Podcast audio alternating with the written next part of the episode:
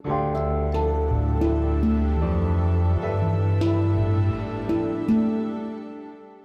schreiben das Jahr 2023 und das hier ist die sogenannte Gegenwart.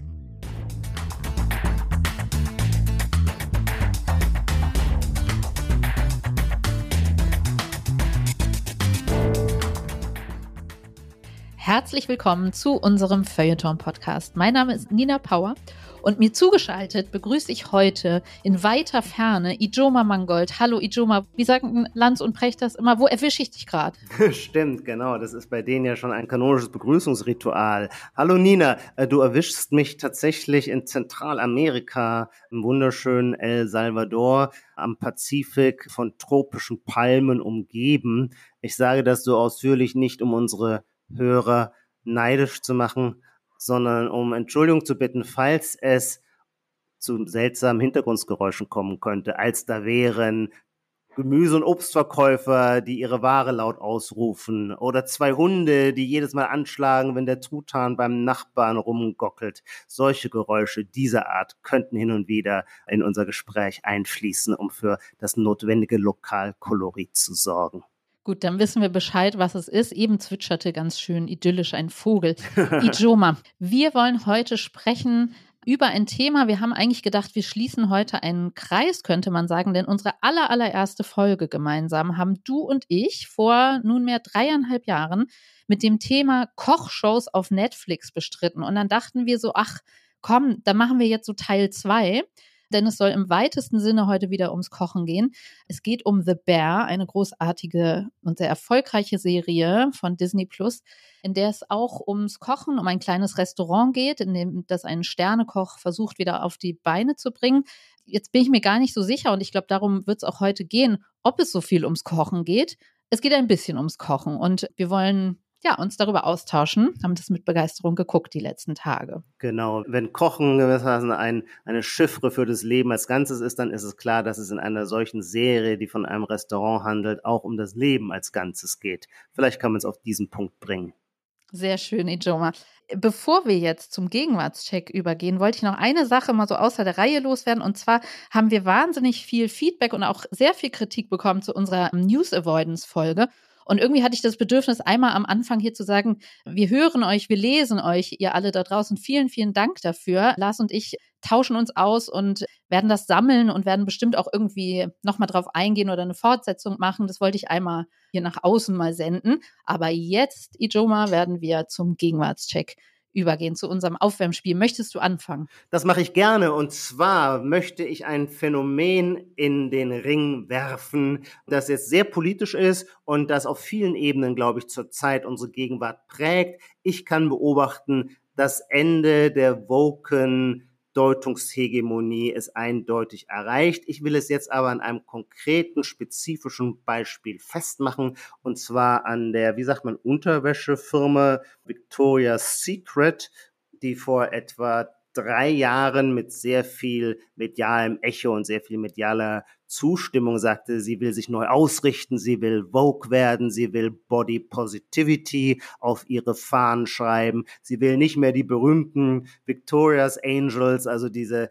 klassischen Models, die sehr, sehr berühmt waren in den letzten Jahrzehnten. Sie will nicht mehr ihre Marke anpreisen mit diesen Angels, die gewissermaßen nur den männlichen Blick bedienen, sondern Sie will Markenambassadore, Ambassadors, sagt man, glaube ich, Markenbotschafter. Es gibt ein schönes deutsches Wort dafür. Sie will Markenbotschafter auswählen von Frauen, die für äh, weibliches Empowerment stehen, unabhängig gewissermaßen von deren Kurven. Ähm, dieses Konzept ist nicht aufgegangen. Die Umsätze von Victoria's Secret sind zurückgegangen und der Markenvorstand hat kürzlich, also das war glaube ich im Oktober, CNN hat davon berichtet, hat gegenüber seinen Investoren erklärt, sie werden zurückkehren zu der alten Vorstellung von Sexiness. Ähm, er hat zwar auch das Wort inklusiv gebraucht, indem er sagte, Sexiness kann auch inklusiv sein, aber die eigentliche Botschaft aber nicht lautet, bei uns. ja doch, sie wollen, also sie wollen jetzt nicht quasi explizit abschwören, sondern nur sagen, naja, wir machen wieder mit sexy Models, aber wir finden auch sexy Models irgendwie inklusiv. Aber darum geht's mir nicht. Mir geht es eigentlich um diese Kehrtwende und die scheint mir in einem größeren Kontext wenn man zum Beispiel anschaut, wie zurzeit darüber geredet wird, die Abschiebepraxis umzusetzen, da fallen Sätze und Wörter, die da wären vor drei, vier, fünf Jahren, wäre es einfach nicht denkbar gewesen. Kurzum, wir haben es hier mit einem Zeitenwechsel zu tun, einem politischen Mentalitätswechsel und der lässt sich eben auch bei der Marketingkampagne von Victoria's Secret sehr paradigmatisch ablesen.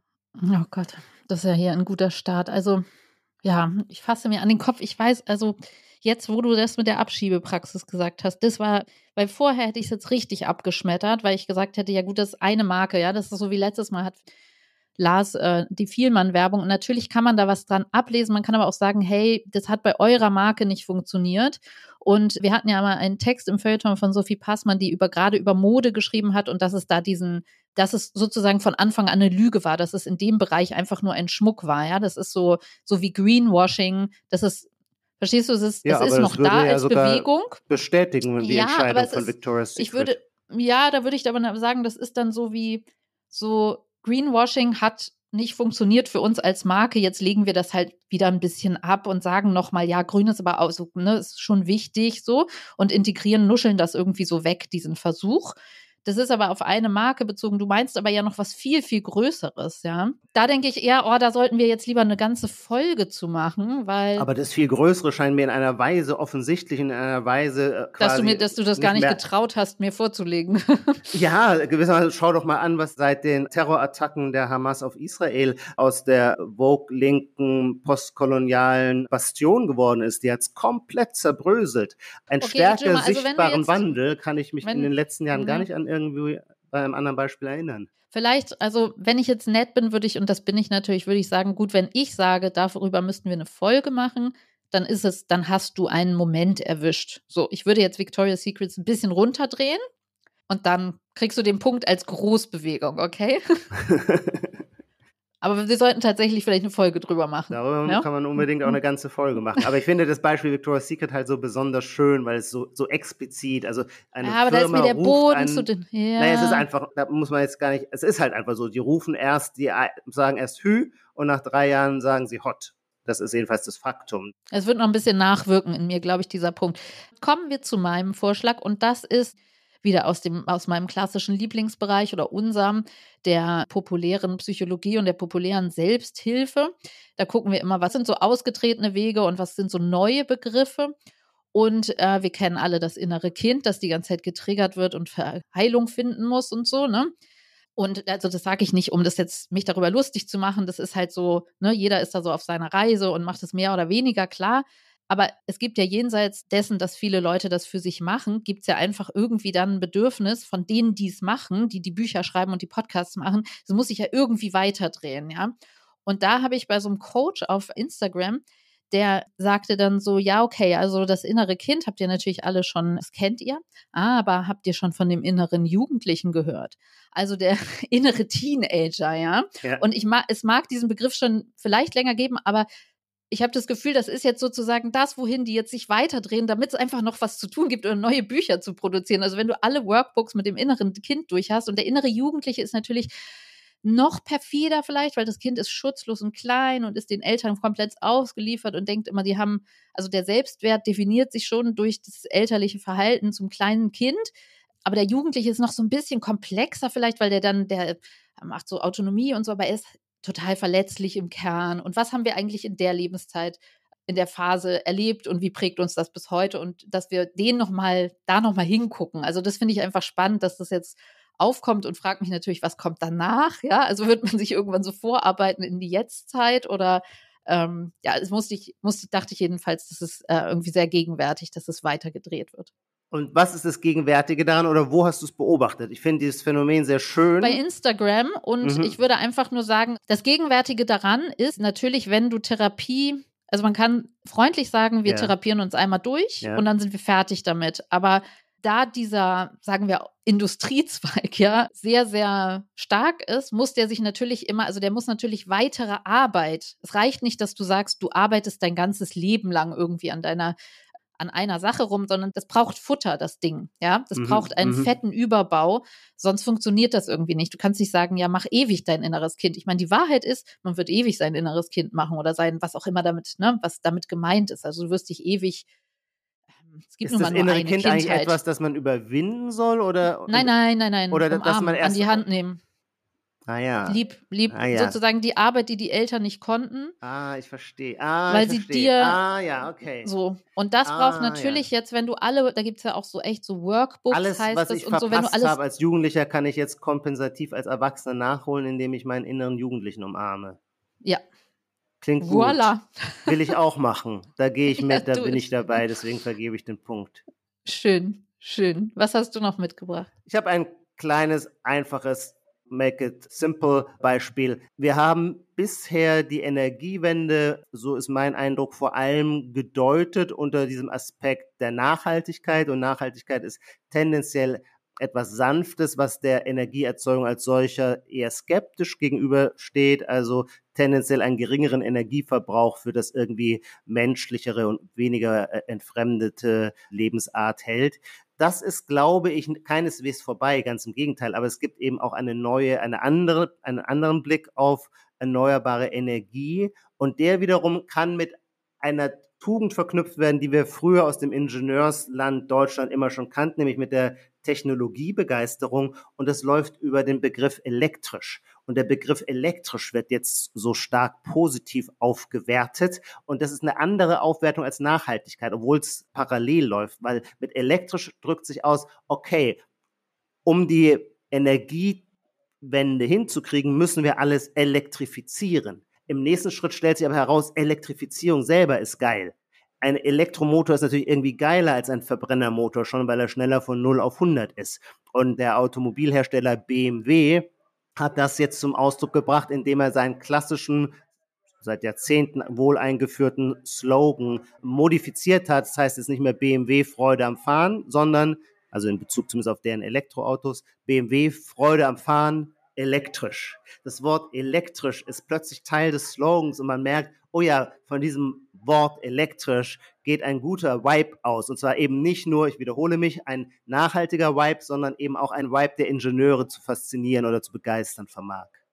Hm. Und das ist der, das einzige Beispiel. Ich denke halt jetzt, du hast dich so ein bisschen, deswegen habe ich das Gefühl, ich kann dir den Punkt nicht geben, weil wir reden ja heute, ich habe gerade gesagt, unsere allererste Folge Ja. äh, war über die Kochshows. Eure allererste Folge war über Allegro Pastel und da ging es doch auch um Ja, um Tesla. das Beschleunigen von E-Autos. Und das ist dreieinhalb Jahre her und da habt ihr schon so begeistert über diese Technik des Beschleunigens gesprochen. Es scheint mir irgendwie so ein bisschen in die Richtung zu gehen. Ja, das gibt es auf jeden Fall. Ja, das sind ja auch nun tatsächlich eine Dekade der Veränderung und die fängt irgendwann an, das Mhm. Gas zu wachsen. Mhm. Aber dass wir jetzt so weit sind, das Wort, mir geht es schon um das Wort, dass das Wort elektrisch plötzlich einen geilen Vibe bekommt. Das scheint Mhm. mir, also das wäre meine Beobachtung. Ah, ich glaube, das hättest du, ich glaube, du hättest das eher bei Lars unterbringen sollen, weil der gibt dir die Autopunkte immer und das ist bei mir so, ah, weißt Mist, du, so, ich habe hab nämlich den inneren Jugendlichen, den habe ich schon, den habe ich schon länger in meinem Köcher schon seit drei Wochen. Da dachtest, Und dann- da dachtest du, da habe ich der Lars nicht gegeben. Lars, Lars gibt mir die nicht. nee, Lars kennt sich nicht aus, sagen wir mal so. also Ijoma. Na, okay. Naja, okay. Also pass auf, ich habe mal wieder etwas aus unseren zahlreichen tollen E-Mails mitgebracht und zwar von Renata aus Berlin, die natürlich schön den Hashtag No Response Needed unter ihre Mail gepackt hat. Und jetzt kriegst du sogar diesen Die richtige öffentlichen Response. Response. Genau, ich finde, dass wir beim Thema Veränderung der Arbeitswelt zwar irgendwie das viel im, im Blick haben, aber nicht so viel über die Kleinigkeiten dann doch sprechen. Und ich finde das wichtig, die Veränderungen an kleinen Stellen festzuhalten oder die Veränderungen an so alltäglichen Sachen festzuhalten. Und Renata schreibt, sie möchte für den Gegenwartscheck das Ende des Casual Friday vorschlagen. Und zwar gestern, in Klammern Donnerstagabend, sagte ein Freund zu mir, ich kann mir gar nicht mehr vorstellen, wie es mal war, freitags ins Büro zu gehen. Es beginnt der zweite Winter ohne Corona-Lockdown und dennoch ist es unvorstellbar, wieder, also in ihrer Bubble kann man natürlich sagen, wieder fünf Tage am Stück ins Büro zu gehen. The New Normal ist es maximal drei Woche, äh, drei Tage pro Woche ins Büro zu gehen. Und das führt, schreibt sie dazu, dass freitags wirklich niemand mehr ins Büro geht. und damit fällt halt leider auch der Casual Friday. Das heißt, dass man sich schon mal ein bisschen locker macht und lockerer anzieht. Also ein Relikt aus der alten Arbeitswelt fällt daher weg weil niemand mehr da ist, schreibt sie, aber halt auch, weil eh schon alle so, alle so casual unterwegs sind. Und ich würde noch dazu ergänzen, man könnte sagen, gut, das Ende des Casual Fridays, man könnte aber auch gleich sagen, das Aufweichen der Wochentage. Es ist so simpel, aber wir haben es noch nie, finde ich, hier so festgehalten. Mir fällt es immer auf bei den Chatprogrammen, die wir bei der Arbeit haben, da schreiben ja viele Leute oben schon neben den Namen so rein, Mo bis Do, so. Und andere schreiben, also dann sind die halt Freitag nicht da, kein Casual Friday, kein, überhaupt kein Friday. Aber andere schreiben ja die bis Frrr. Das heißt, sie sind freitags da, die haben dann auch kein Casual Friday, weil die Leute, die arbeiten, für die ist es ja ein gesamter normaler Arbeitstag. Also es ist ja eher dann so ein Schichtwechsel. Und ich finde, da hat sie was. Ja, ich finde, das lässt sich gar nicht bestreiten. Ähm, mit dem realen Freitag, das lässt sich nicht bestreiten, dass durch gewissermaßen immer mehr Teilzeit und die ist unterschiedlich verteilt, die Werktage neu konfiguriert werden. Das äh, finde ich sehr interessant. Habe ich noch nie drüber nachgedacht, aber scheint mir auch klar zu sein. Die Schwäche ist vielleicht das als das Ende des Casual Fridays zu nennen, weil der ist ja schon viel, viel früher ausgestorben, weil ja eh kein Mensch mehr mit Anzug und Krawatte Montag bis Donnerstag zur Arbeit geht. Aber wenn wir diesen Aspekt jetzt mal weglassen und den Friday nicht Casual Friday nennen, sondern überhaupt das Ende des Freitags, dann ist dieser Gegenwartscheckpunkt wohl verdient. Schön. Vielen Dank, Ijoma, vor allem vielen Dank, Renata. Ijoma, wir wollen jetzt über unser Hauptthema sprechen und zwar über die Serie The Bear, King of the Kitchen. Vielleicht bevor wir jetzt weil ich habe das Gefühl, wir haben das beide wahnsinnig gern gesehen, ich zumindest, und ich habe total Lust, jetzt ganz viel darüber mit dir zu sprechen. Bevor wir jetzt dann gleich an unsere wichtigsten Punkte kommen, müssen wir einen Schritt zurücktreten und natürlich die Serie erstmal beschreiben für alle. Es haben ja bestimmt schon viele, die gesehen, es wurde ja oft gesagt, oh, das musst du gucken und es ist total berührend und toll und so. Hat auch ganz viele Emmys abgeräumt. Genau. Haben wir schon gesagt, dass die erste Staffel im Sommer 22 lief, die zweite Staffel jetzt August, September, wenn ich das richtig sehe. Und es wird im Jahr 24 auch, das ist bereits angekündigt, eine dritte Staffel geben. Genau, das habe ich auch vorher nochmal schnell ergoogelt, aber die Antwort war eigentlich klar, sowohl inhaltlich als auch vom Erfolg her. Genau, ich habe tatsächlich, vielleicht können wir gleich mal die Charaktere vorstellen für alle, die sie noch, noch nicht kennen. Ich habe einmal, als ich genau das gegoogelt habe, so wie viele Episoden und wird es fortgesetzt, habe ich einmal so schön auf so klassisch Wikipedia gelesen und, und musste irgendwie schon so auflachen, weil da steht dann so, der erfolgreiche Koch Carmen Kami Bersato übernimmt den heruntergekommenen Sandwich-Shop seiner Familie, nachdem sich sein Bruder Michael das Leben genommen hat. Bei dem Versuch, das Geschäft zu modernisieren, stößt er immer wieder auf Hindernisse und da musste ich so lachen. Weil das ist schon der Einstieg in diese Serie, dass Hindernisse nur wirklich ja ein sehr milder Ausdruck für die Szenerie ist, in die man so reinstartet mit dieser Serie. Und vielleicht ist das, ich weiß nicht, wie es dir ging. Ich hatte, weil viele Menschen vorher gesagt haben, oh, das ist so eine berührende Serie und sowas. Und man wusste ja so, oh, es geht um einen Sternekoch. Also da hatte ich dann tatsächlich die Erinnerung an unsere Folge damals zu den, zum Kochen und zu diesen Netflix-Shows. Und man denkt dann automatisch an Hände, die ja so entschleunigt und äh, entschleunigt und sinnlich in irgendeinem Teig rumwühlen und man guckt sich das so an und das, ich dachte eher an so einen Wellnesskram erstmal und ja, was folgte war dann erstmal eine das absolute Chaos, also die Hindernisse, auf die der Hauptdarsteller stößt, ist ein heruntergekommener kleiner Sandwichladen in Chicago, in dem das absolute Chaos herrscht und alle sich anbrüllen und viel durch die Gegend fliegt. Genau, wobei ich da jetzt, um das mal in einen größeren Kontext, den du ja auch gerade angesprochen hast, einzuordnen, ich würde sagen, das Thema Kochen, Küche, Restaurantküche insbesondere hat immer genau beide Seiten, aber immer beide, nämlich einerseits an diese Vertiefung in den einzelnen schönen Handgriff. Ich weiß, in unserer ersten Folge gab es, glaube ich, einen französischen Koch, der sagte, das Schöne ist einfach, einen Arbeitsgriff zur Vollkommenheit zu beherrschen, Zwiebeln so zu schneiden, dass man sie nicht besser schneiden kann.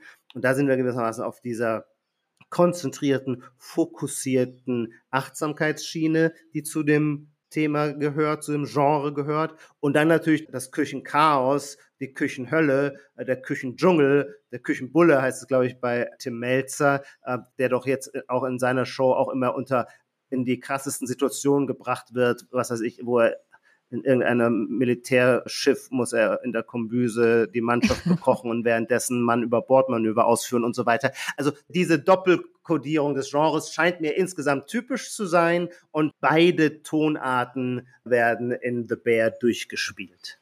Ich muss sagen, also genau, ich weiß nicht, wie du es geguckt hast, aber ich kam irgendwie mit dieser naiven, sinnlichen Haltung daran, weil so viele Leute davon geschwärmt haben. Und da dachte ich, ah, jetzt gucke ich mir so was Schönes an. Und dann wurde ich in diese Küche voller Schreien und Schimpfen und ja, Schmutz und Kleckerei reingeworfen und fand es tatsächlich erstmal total anstrengend, weil die Seiten, ich meine, wenn man selber kocht, dann hat man das ja selber, dieses, also es war so ein, es war so ein Stress, der sich absolut auf mich übertragen hat, dass irgendwie viele Töpfe blubbern und überkochen und Schmutz durch die Gegend fliegt und alles irgendwie also der, der Stress hat sich sehr transportiert und das hätte ich nicht erwartet. Und ich würde ganz vorweg, bevor wir jetzt vielleicht die Charaktere beschreiben, allen draußen zurufen, die es noch nicht gesehen haben. Das gibt es ja manchmal, dass einem auch gute Freunde oder letzte Woche war ein Kollege mit im Zug und der sagte so, ah ja, The Bear habe ich angefangen, aber es war mir irgendwie zu stressig. Und dann habe ich gesagt, nee, nee, nee, nee, nee, geh da nochmal, das lohnt sich schon. Das wird noch ganz, nicht ganz anders, aber für mich ist diese Serie selber wie ein Gericht, was lange köchelt und dann seinen Geschmack entfaltet. Also so wie wenn man sagt, die ersten 100 Seiten, ja, musst du durch, also die sind nicht schrecklich, aber das, das wird noch ganz, noch ganz was anderes, diese Serie. Das entfaltet darf ich, darf ich, so bevor wir sie noch genauer beschreiben, noch einmal kurz anschließen, weil mir noch eine Beobachtung auffällt für diese zwei Stränge, der Traditions, der Chaos der, der Traditionsstrang des Chaos in der Küche, der geht nämlich zurück und das ist so interessant, weil tatsächlich am Anfang der Serie auch ein Foto, ein Bild von ihm gezeigt wird auf den amerikanischen Koch Anthony Bourdain. Der ist damals berühmt geworden mit seinem Buch Kitchen Confidential. Auf Deutsch heißt es Geständnisse eines Küchenchefs, was sie über Restaurants nie wissen wollten. Und der packte damals aus und hat genannt, die Hitze in der Küche und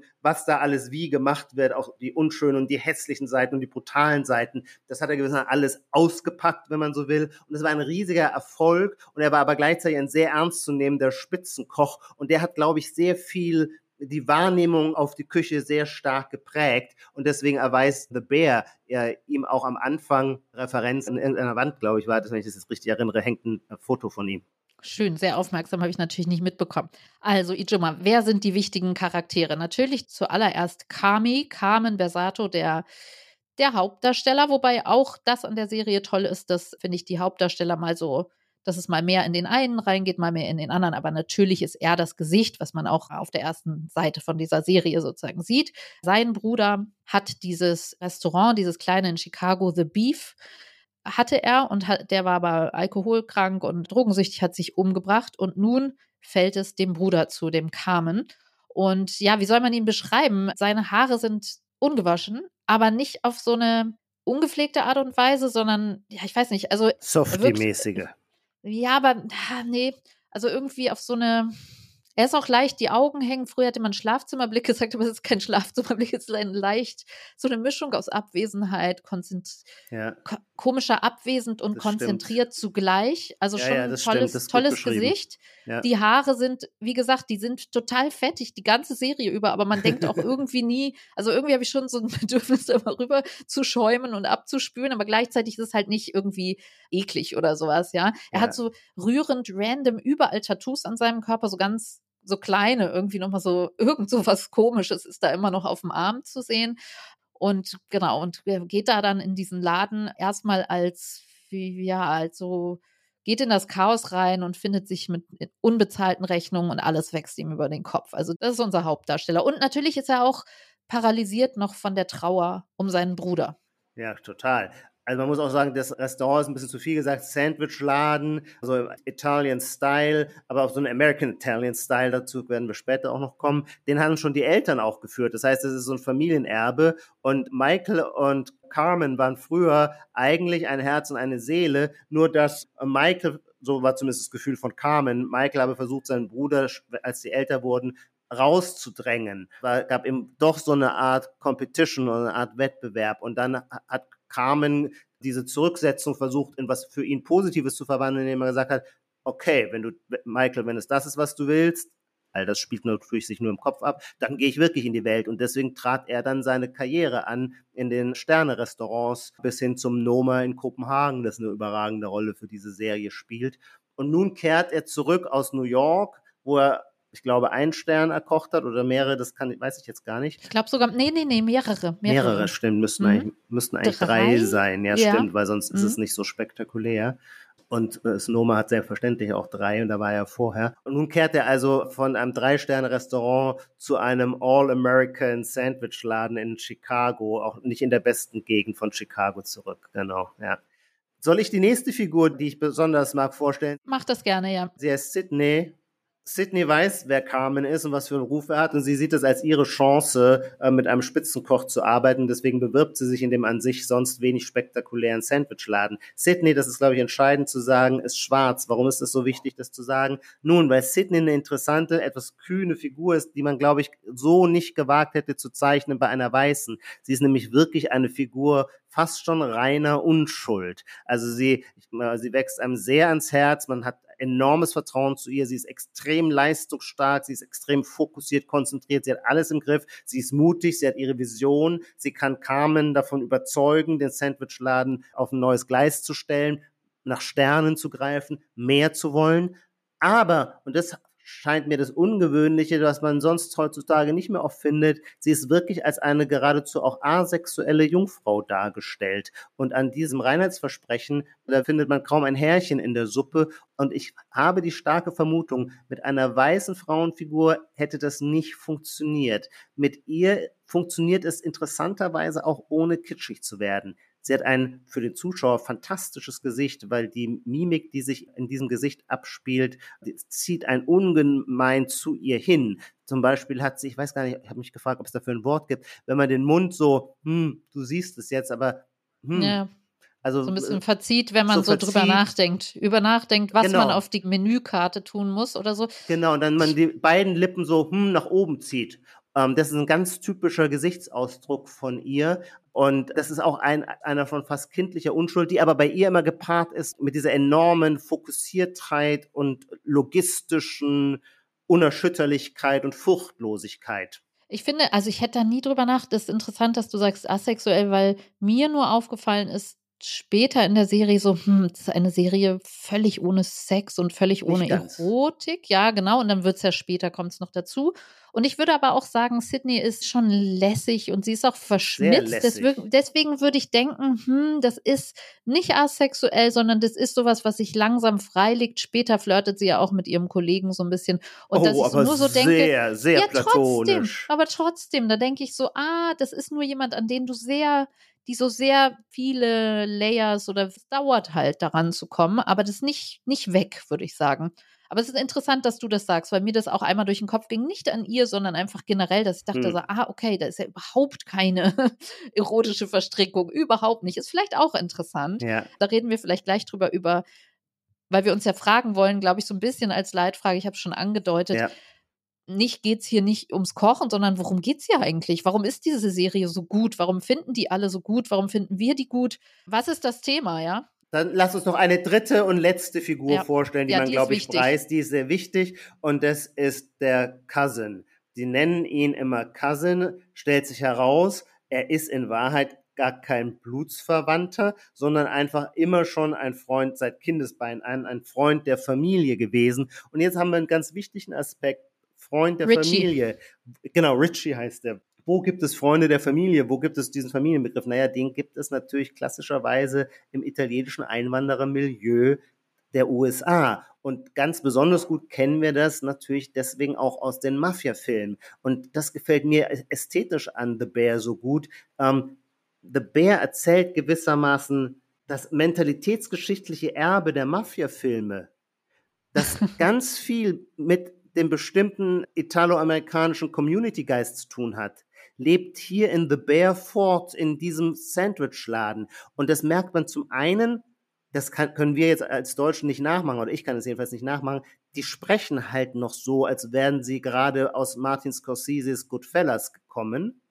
Manche, es gibt zum Beispiel den Uncle, und der Uncle ist auch gar kein Onkel, sondern auch nur ein Freund der Familie, ist ein älterer Herr, der über Geld verfügt, der ein guter Geschäftsmann ist, der sich nichts vormachen lässt. Und alle wollen ständig, alle wollen ständig, alle Kleinen an Weihnachten ja. gibt es dann so einen Rückblick und alle wollen ständig irgendwie Kohle von dem oder sagen, kannst du bitte in uns investieren, ja, genau. so.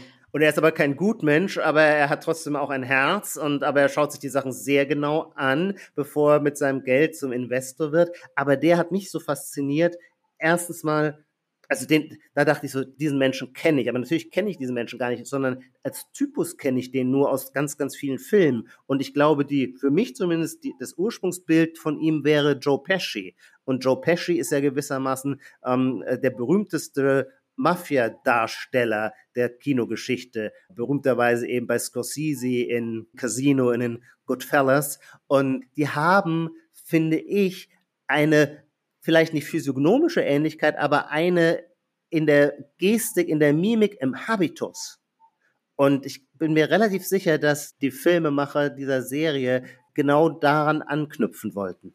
Es ist interessant, jedenfalls dieses familiäre. Ich habe natürlich irgendwie dann auch ständig dachte, es liegt an mir. Ist der jetzt ein Cousin oder ist er es nicht? Ja. Und habe es nochmal nachgegoogelt. Nein, er ist es nicht. Aber er ist es eben doch. Also es geht um das Familiendasein. Also weil dieser Richie ist ja ähm, voller Aggression und Ungeduld und ist sozusagen der brüllt da schon am meisten rum. Und wenn man es, also auf Deutsch ist diese Serie unerträglich. viel rum und es ist kaum zu genau. ertragen, ja man muss sagen, auf Deutsch ist sie unerträglich, wenn man es auf Deutsch Audio hört. Man muss es auf Englisch gucken. Weil ähm, man nicht fluchen und schimpfen kann auf Deutsch, nicht wahr? Ja, oder zumindest nicht übersetzt. Also es war auch, ich hatte das irgendwo mir notiert, weil es so schlimm war. Ich glaube, ich habe es wieder gelöscht. Aber es ist so, was ist dann diese, diese Übersetzungsfehler von englischen oder amerikanischen Schimpfwörtern ins Deutsche? Das ist fast schon wieder lustig. Man muss es auf jeden Fall auf Englisch gucken und wenn man dem Angst hat, dem nicht folgen zu können, dann mit deutschen Untertiteln oder wie auch immer. Aber es ist Richie sucht und findet Streit und ist ein Hitzkopf und brüllt die ganze Zeit rum. Und wie gesagt, also die ersten Folgen dachte ich so, wow, warum muss ich mir das denn jetzt hier angucken?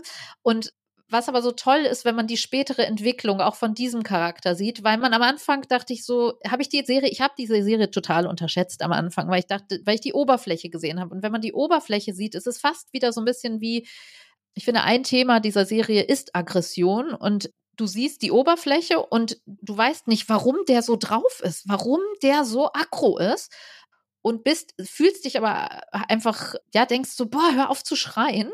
Oder man denkt auch so, kann der da nicht mal weg? Wenn der, wenn das Restaurant wird nie was, wenn der Typ da rumsteht und weiter schreit. Aber es ist halt der Cousin. Der Cousin geht nicht weg, ist halt der Cousin. So, ob das jetzt Familie oder, also auch die Mafia oder diese erweiterte Familie hat es ja an sich, man wird sie ja auch nicht los. Also das ist die Gruppe, die da ist und keinen von denen kriegst du los. Es gibt auch andere Charaktere noch. Es gibt Tina, eine ältere, also am Anfang findet man diese Szenerie vor, alle, alles ist chaotisch, aber es gibt schon ein Staff, also Leute, die da schon lange arbeiten, unter dem alten Chef Michael, unter dem Bruder von Carmen gearbeitet haben.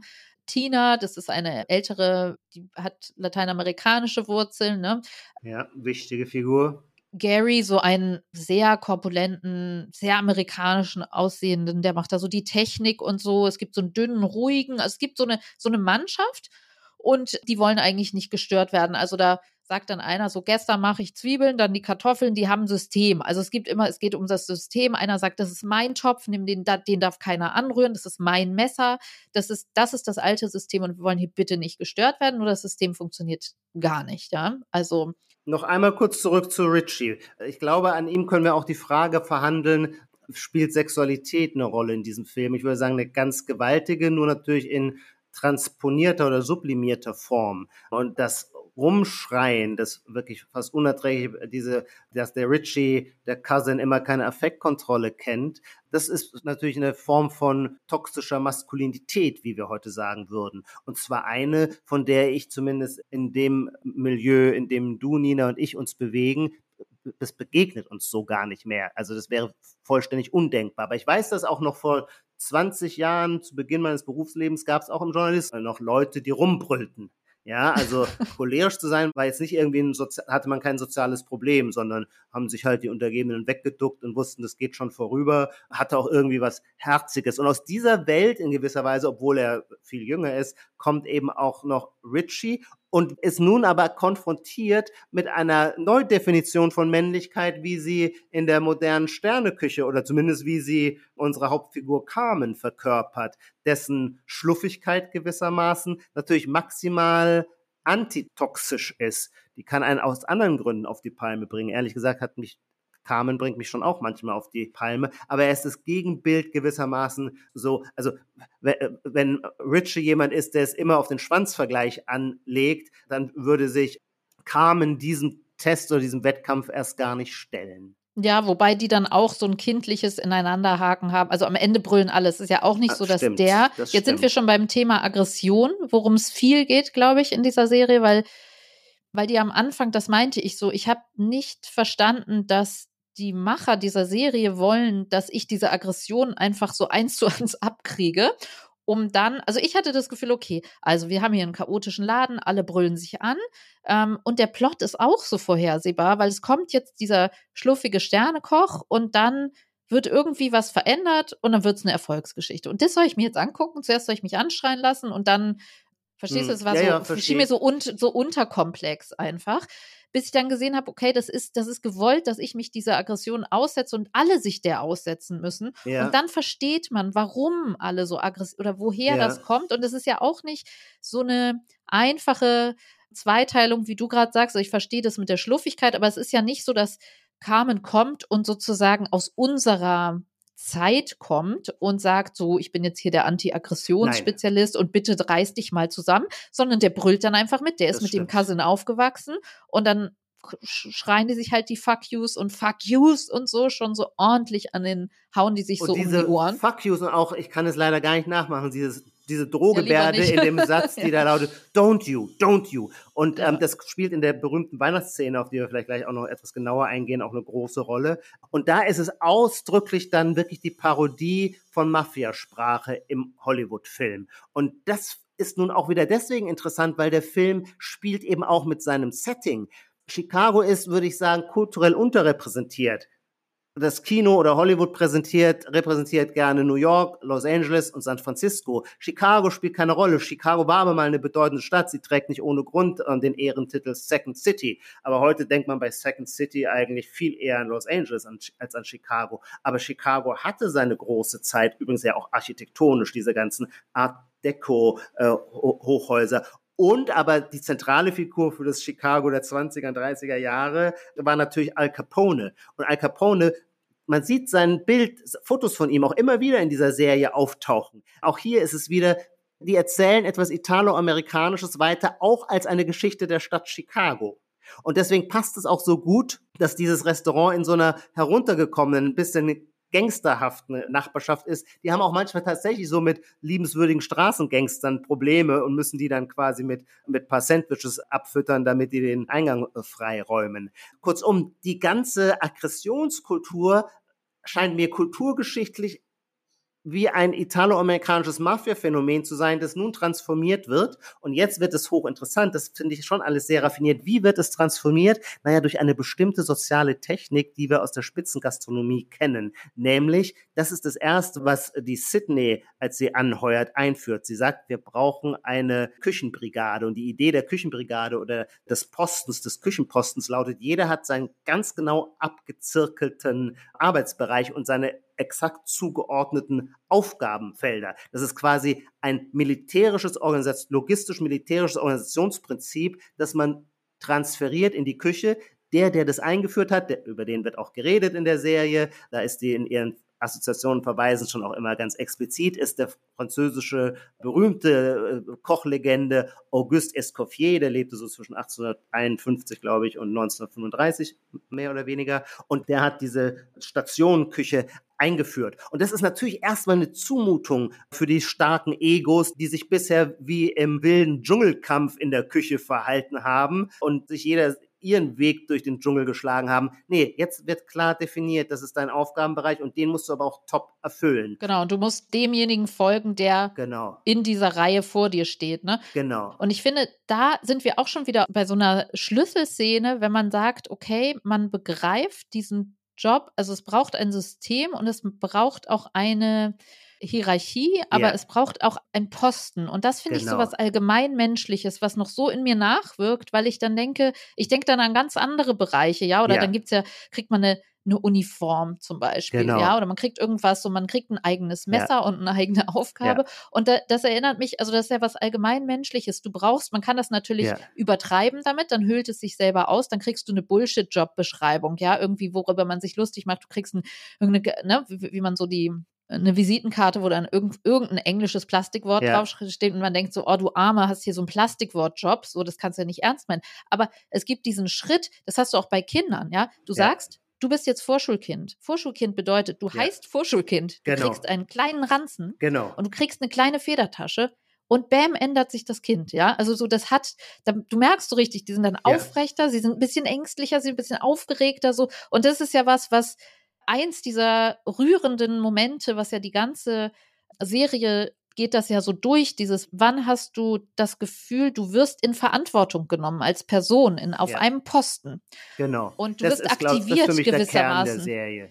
Genau, du wirst aktiviert und es wird was von dir abverlangt, ein gewisser Einsatz. Also auch wenn wir zwei hier gerade miteinander arbeiten, da machen wir einen Podcast und wir, also wir sitzen jetzt hier an unserem Mikrofon und wir können dieser Posten, so gering er auch sein mag, ja, erwartet, der will was von uns und deswegen kann man nicht mehr irgendwie alle brüllen durch die Gegend oder ach, ist auch egal, ob ich aufstehe und dahin gehe. Nein, ich bin jetzt ein Teil der French Brigade hier oder ein Teil der des Podcast-Teams oder ich bin ein, ein Vorschulkind. Die, der Ranzen wartet auf mich. Und das hat was, ja, was sehr Rührendes und was, weil die Serie nachzeichnet, wie sich eigentlich aus allen Charakteren, die sich desaktivieren bei sich. Ja. Dieses, was du entweder ja, inaktiv halten kannst, weil du irgendein Narrativ drüber stülpst, sagst von lohnt sich eh nicht, ich bin zu müde, weiß ich nicht, ne? Ich will mich nicht entwickeln. Oder doch, man kann mit mir rechnen. In, an diesem Kochplatz, an diesem Mikrofon oder in meiner Vorschule. Werbung. Wie geht es weiter mit der Europäischen Union? Präsidentschaftswahlen in den USA, EU-Parlamentswahlen, geopolitische Krisen und wirtschaftliche Schwierigkeiten. Wir suchen Lösungen für diese Herausforderungen. Am 19. und 20. März auf der digitalen Europakonferenz von Handelsblatt, Die Zeit, Tagesspiegel und Wirtschaftswoche. Über die Zukunft Europas sprechen wir mit Bundeskanzler Olaf Scholz, Wirtschaftsminister Robert Habeck und vielen mehr. Kostenlose Anmeldung unter europe20xx.de. Absolut, ich könnte nicht mehr deiner Meinung sein. Ich würde es noch verstärken und ich glaube nicht, dass es eine Überinterpretation ist. Ich würde sagen, diese, diese Serie erzählt die Geschichte der Domestizierung von Gewalt und zwar auf eine unkitschige Weise. Nicht indem sie die Gewalt verurteilt, und zwar die Gewalt im anthropologischen Sinne, sondern indem sie anerkennt, dass es sie gibt. Es gibt die Aggression, es gibt die Gewalt. Was ist eine Form, Gewalt zu domestizieren? Es ist das Militär. Das Militär ist die klassische Form, Gewalt zum Einsatz zu bringen, aber auf kontrollierte, domestizierte Weise. Was macht Auguste Escoffier, wenn er die französische Brigade, nicht ohne Grund ein militärischer Begriff einführt?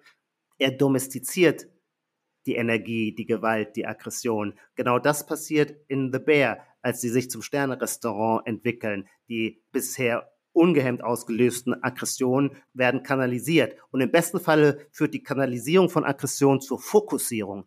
Und das ist dann die Sublimierung der Gewalt, fast schon im Sinne des Soziologen Norbert Elias, der auch immer über diese Fragen der Affektkontrolle im Zivilisationsprozess nachgedacht hat. Und da gibt es glänzende Szenen in dieser Serie.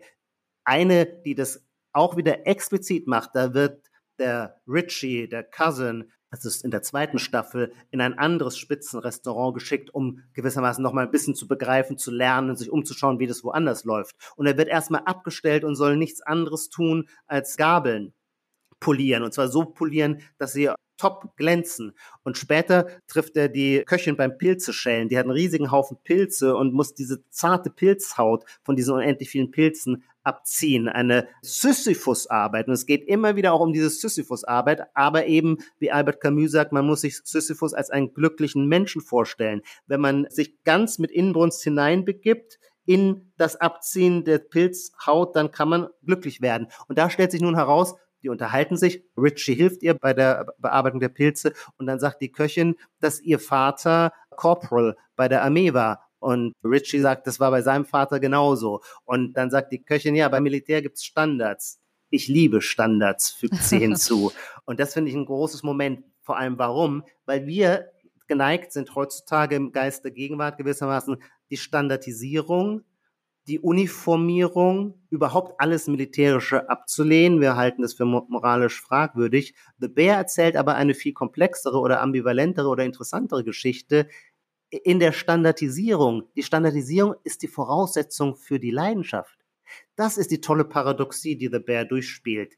Disziplin und Leidenschaft sind keine Gegensätze, sondern das eine ist ohne das andere nicht zu haben. Und das, das Tertium, ähm, äh, äh, das gemeinsame Dritte gewissermaßen, das Tertium Comparationis äh, zwischen Disziplin und Leidenschaft, ist die Fokussierung. Und nur über die Fokussierung kommt man zur Spitzenleistung und nur in der Spitzenleistung gibt es gewissermaßen, ist dann diese Passion, diese Leidenschaft erlebbar, die der Gast, der dann für das Ganze zahlt, in der Atmosphäre und in der Qualität dessen, was er auf dem Teller hat, genießen darf. Boah, das waren jetzt so viele Punkte. Mir rauscht der Kopf, weil ich, ähm, ich glaube, wir müssen damit leben oder die Zuhörerinnen und Zuhörer müssen damit leben, dass wir uns sehr einig sind diesmal, dass wir eher was beschreiben und durchdringen heute, statt uns zu streiten darüber. Ich finde diese Szene, wo die diese vermeintliche Sisyphus-Arbeit machen, der, des Pilz abpulens, Pilzhaut abpulens, ganz, ganz genau.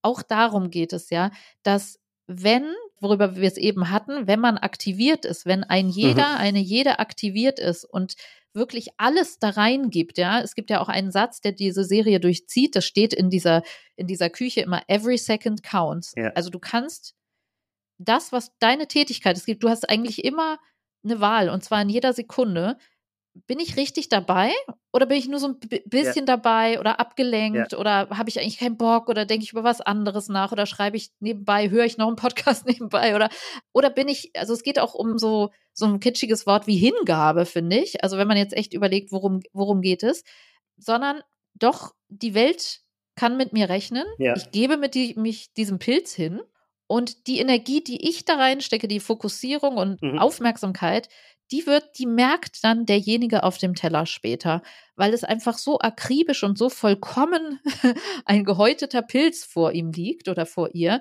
dass es sich transportiert. Also ich musste ganz viel, das kannst du ja auch auf jeden anderen Lebensbereich eigentlich übertragen. Die Menschen, also ein Wort ist das Gegenteil von Lieblosigkeit. Ja. Das hast du in, beim Kochen, wenn du irgendwo isst und du merkst, da ist nichts reingeflossen. Da hat jemand, also du kannst auch, du kannst auf alles übertragen, ja. Du kannst ja. auf Zeitungen machen, übertragen oder auf Podcast machen oder auf Putzen? Also hat jemand nur wegen Geld irgendwie mal so durchgewischt oder war das akribisch und also akribisch klingt ja schon wieder so lustfeindlich, weil es ist ja eigentlich schon Lust oder Leidenschaft oder sowas gemeint. Ja, hat sich dem jemand gewidmet. Absolut. Und man merkt als Zuschauer auch so eine innere Wandlung, denn der Spruch Every second counts erscheint öfter in der Serie. Und am Anfang denkt man nur, damit ist oh, gemeint ja. Oh, ja. Zeitdruck, Tempo, nicht rumhängen. Am Anfang nervt einen das. Man denkt so, boah, was ist denn das hier jetzt für, also da erinnert einen fast an so eine, ja, einfach das ungute Militärische oder das ungute, da kommt einem so, ja, durchökonomisierte oder irgendwas, irgendwas, so ganz viel Blödes kommt da in einem hoch. Die Moral unserer Gegenwart kommt da in uns hoch. Und da sagen wir Ökonomisierung oder die Stechuhr, all diese negativen Eigenschaften. Und im Laufe geht einem auf, ach so, nee, every second counts ist eigentlich eine eine ganz große Chance, eine Möglichkeit, jede Sekunde zu würdigen und sie zu füllen. Es ist eigentlich kein, da wird man nicht hineingepresst in etwas, sondern es wird einem etwas gegeben. Es eröffnet sich ein ganz neuer, eine ganz neue Wertigkeit jedes gelebten Augenblicks. Das klingt mir jetzt fast schon zu kitschig, aber ja, es ist kitschig, aber wirklich, am Ende willst du dir ein T-Shirt davon drucken oder willst du, hast du eher das Gefühl, das ist ja, es ist eben auch nicht ein, was, was in einem Yoga-Studio stehen würde, weil das Yoga-Studio oder der Buddhismus oder so würde ja dann sagen, irgendwie, okay, lass es sein, irgendwie, lass es gut sein, lass ja. es vorbeiziehen und so. Aber nein, es ist das Gegenteil. Ja. Es, du, du sollst dein, du sollst den Pilz schneiden, du in der Kette, mit dir wird gerechnet. Du darfst nicht einfach die Augen schließen und das ziehen lassen, so das Ganze kulminiert, würde ich sagen, in einer der geilsten, man nennt das Genre, glaube ich, Motivational Speech,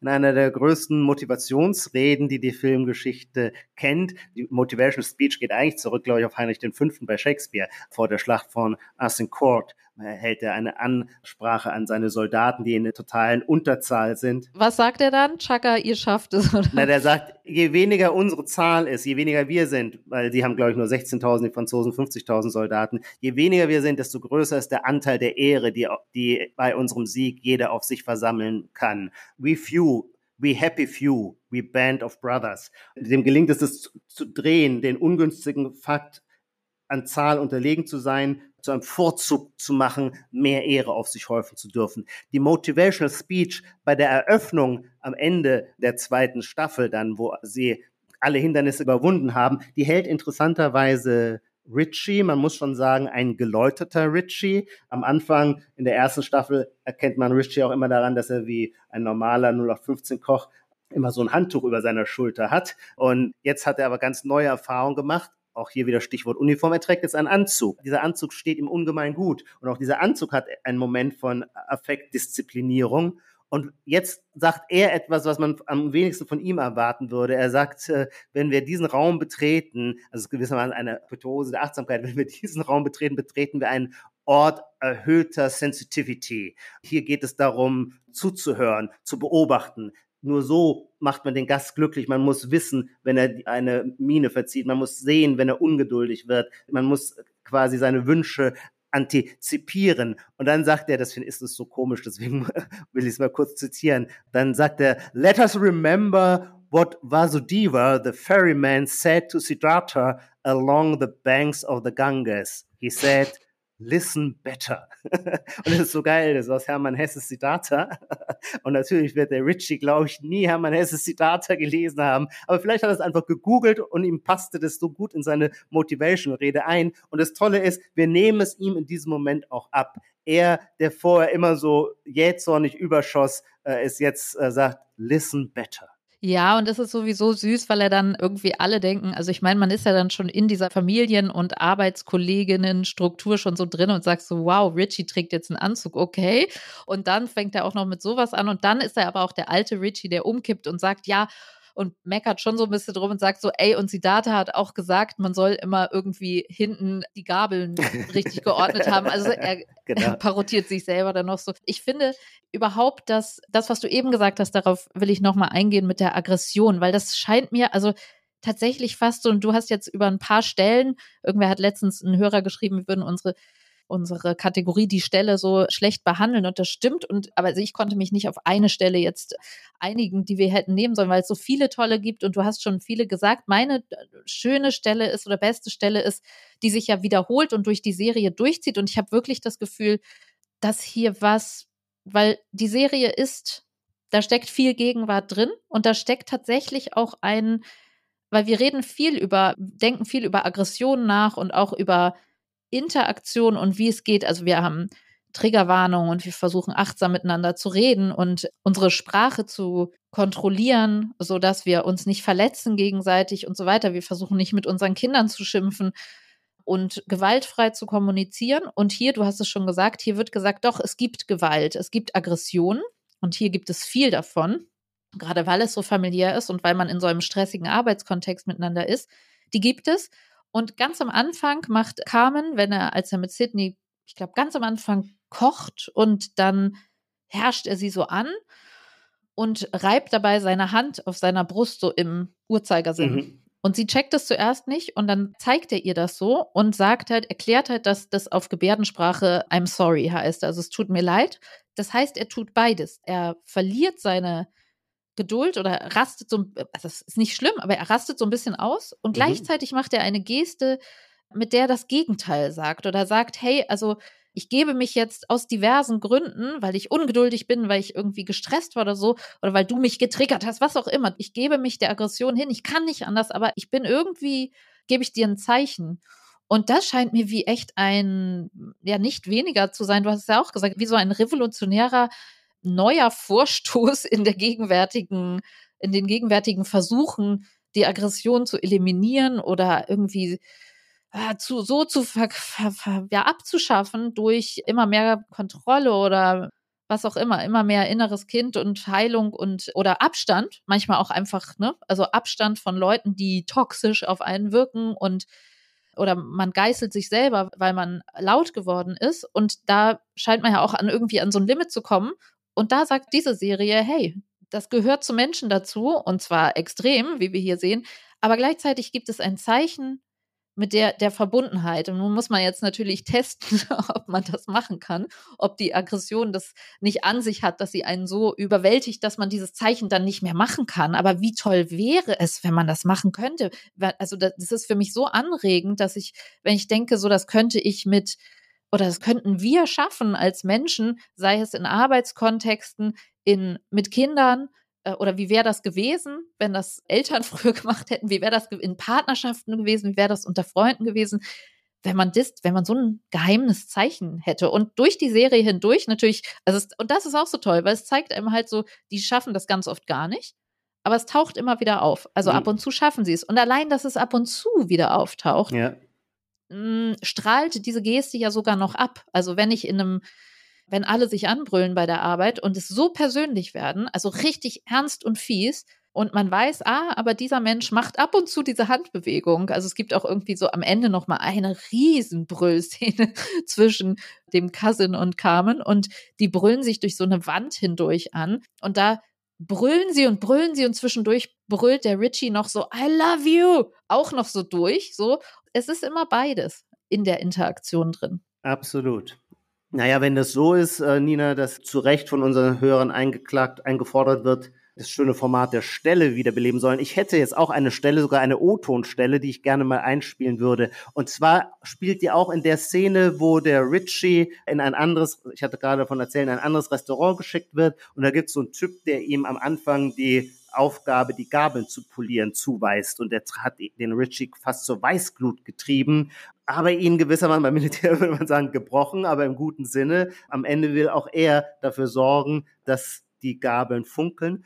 Und dann kommen die auch in ein gutes Gespräch. Und in der Szene geht es jetzt auch wieder um etwas, was man ursprünglich aus dem militärischen Kontext kennt, nämlich das Dienen. Man kennt es auch aus dem religiösen Kontext. Ähm, das Dienen äh, ist überhaupt ja eine anthropologische wesentliche Lebensform oder Kraft. Und da kommt es zum so schönen Dialog, wo der Richie diesen anderen Restaurantmitarbeiter fragt, warum er zu diesem Job gekommen ist, ob er gerne koche. Und das spiele ich kurz mal vor. And you're like a chef? What? You like to cook? You like uh, no, I don't rattle like, the pots no, and pans? No, I don't like to cook. Why you work at a restaurant? I don't know, man. Because a couple years ago I had a drinking problem, and I got sober. I'm good now, you know, like I feel healthy and I'm happy and I'm grateful. And through that experience, I learned about acts of service. And I just like being able to serve other people now, you know? Service. Yeah. You know, I used to work for this guy who used to say that taking care of people at the highest level was like working at a hospital. You know, like it was like okay. medical. That's a little much. I'm just saying, I think that's why restaurants and hospitals use the same word hospitality. Yeah, oh shit. Hospitality. Das ist so geil, dieses Uh, shit. Also daran merkt man, dass der Film natürlich nie in Kitsch abgleitet, sondern es immer bricht. Und natürlich ist, äh, ist dem äh, Richard ist erst zu viel. Kann ich auch verstehen, zu sagen, so äh, Krankenhäuser, Restaurants der Spitzengastronomie sind dasselbe. Und dann kommt der andere aber mit diesem guten Argument, naja, beide haben das Wort Hospitality genutzt. Und dann sagt er, oh shit.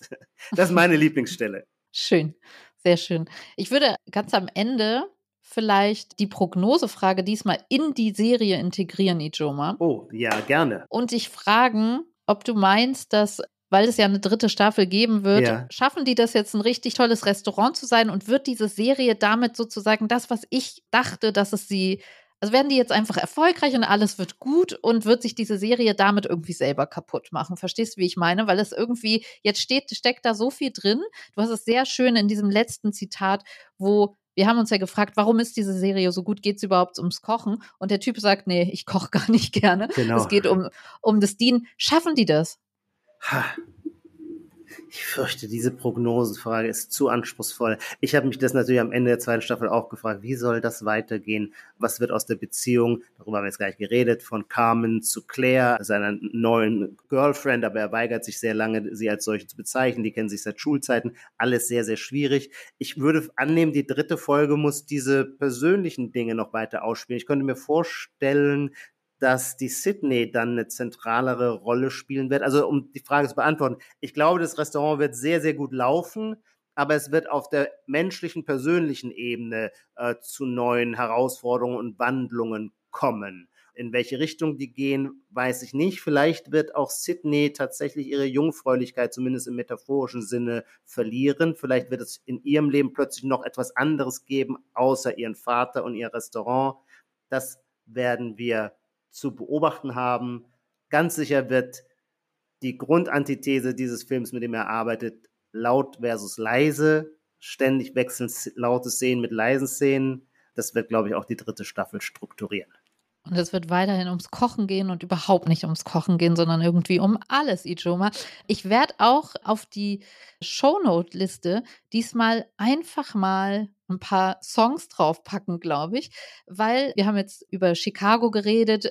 Du hast gar nicht über die Obamas geredet, ja. Also bei Stimmt. Chicago fällt mir absolut, nein, wichtig, fallen ganz mir wichtig, die, ja. fallen mir die Obamas ein, die ja auch im Sinne der Motivation Speech, ja. Ja. Also ich habe vor meinem Examen laut immer Yes, Yes We Can gehört, diese, diese, diese Speech mit dem Ja. Lied zusammen, weil es nichts Motivierenderes gab. Natürlich denkt man auch an Michelle Obama und so weiter.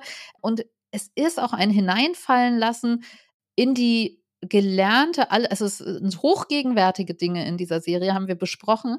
Aber es ist auch ein Reinfallen lassen in etwas Altes, Mafia-Filme und so weiter. Am Ende gibt es übrigens, haben wir gar nicht erwähnt, Jamie Lee Curtis taucht nochmal auf, ja, die wir alle von Monty Python kennen. Nun ist sie eine alte Frau und spielt die alte Mutter ein großartiger Auftritt, wo man nochmal sieht, wie auch Herkunft so eine Rolle spielt beim Thema Aggression, ja. Also so, wenn man einmal sieht, wie da in der Küche früher gebrüllt wurde bei der Mutter, äh, dann ja, denkt man, das Ganze ist ein Reenactment der Familiengeschichte.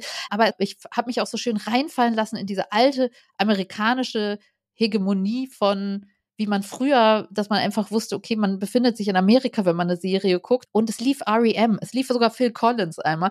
Und ich habe die letzten Tage wirklich REM-Songs sehr Ja. laut auch gehört und werde es bestimmt noch mal gucken, wann es aufhört. Aber wirklich herrlich. Ich packe ein paar schöne dann auch mit drunter, die, die in der Serie vorkommen natürlich.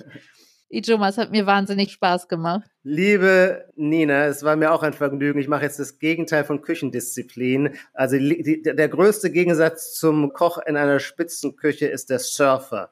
Und ich versuche jetzt meine nächste Surfstunde zu nehmen.